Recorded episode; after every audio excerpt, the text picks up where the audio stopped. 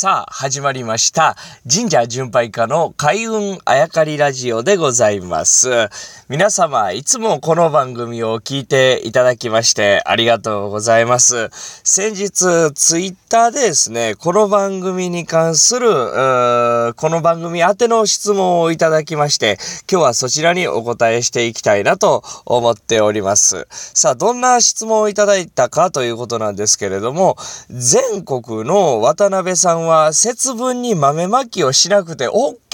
て聞いたんですけど、これ本当ですか？という質問をいただきました。僕これあの、神社巡りを通してこの話を知っていたんですね。なので、ちょうどだと思ったんで、こう、ぜひ今日はこれについてお答えをさせていただきたいんですけれども、まあ、神社に参拝してこの話を聞いたので、決してこの全国の渡辺さん一人一人に僕は聞いたわけではないんですね。ちなみに僕友達に渡辺さんって何人かいるんですけれども、まあ聞いてたところ、まあまあ、そういう話聞いたことないなという人もいれば、うん、聞いたこともあるという方もいるし、まあ全体的に豆まきをイベントとして楽しんでいるという感じでございましたけれども、まあこれはある一部の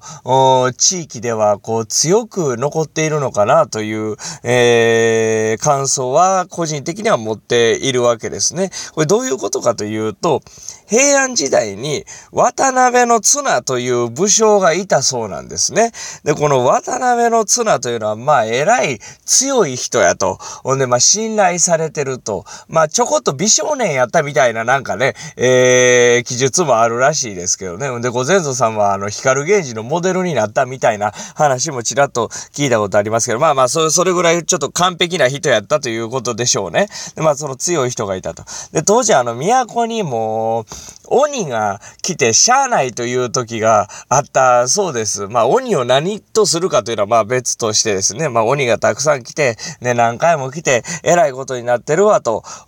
いうことだったんで、もうこの渡辺の綱の上司がですね、もう頼むわと、渡辺の綱、お前強くて完璧やから鬼退治行って来てくれやと言って渡辺綱、渡辺の綱、わかりましたと言って行くわけですよ。ほんで、めっためたにこう鬼をやっつけて帰ってきてよかったねとなって。で、その話を聞いたですね、仲間の鬼が、まあ、復讐に来ると。その鬼もですね、その復讐に来た鬼たちも帰り討ちにしてしまったと。で、しかも腕を切り落とすぐらい強かったというね。まあ、帰るうちにしてさらにこう、帰っていくやつをこう、もう腕も切り落としても、お前もうこんなことすんなと言ってね。まあ、これには諸説いろいろあるらしいですけど、まあ、鬼が何やったかとかね、どこ切ったかというのはいろいろあるらしいですけど、まあまあ、こういった具合に鬼もやっつけて、復讐に来た鬼の腕も切り落として、お前もこんなことすんなよというぐらい強かったと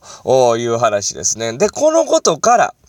まあ、鬼やっつけてますから、渡辺の綱は。このことからですね、えー、渡辺さんはですね、まあ、あの、豆まきをするまでもなく、鬼の方が怖がって寄ってこないと。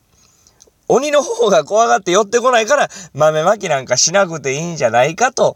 いう話になったそうですね。で、これ最初の話なんですけれども、まあ、全国の渡辺さんにこの話が通用するかと言ったら、あまた違う話ですね。えー、一部の地域では強くという、これどういうことかというとですね、この渡辺の綱、で、もともとは源氏の人で、えー、源の綱って名乗ってたらしいですね。で、この源の綱と名乗っていた。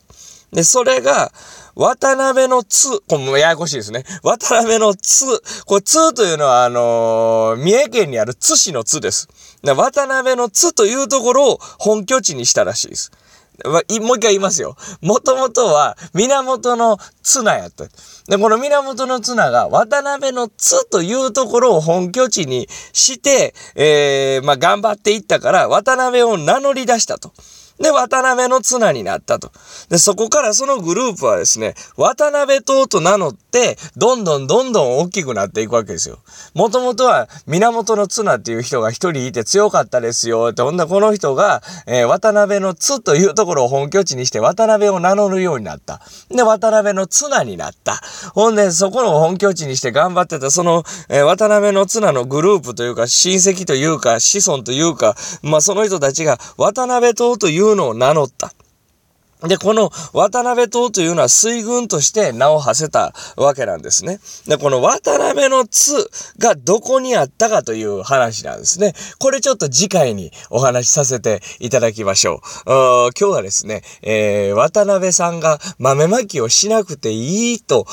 いうのは本当ですかという質問ですね。これはもともと渡辺の綱という人が鬼に打ち勝った強かったという話から来てますということでございました。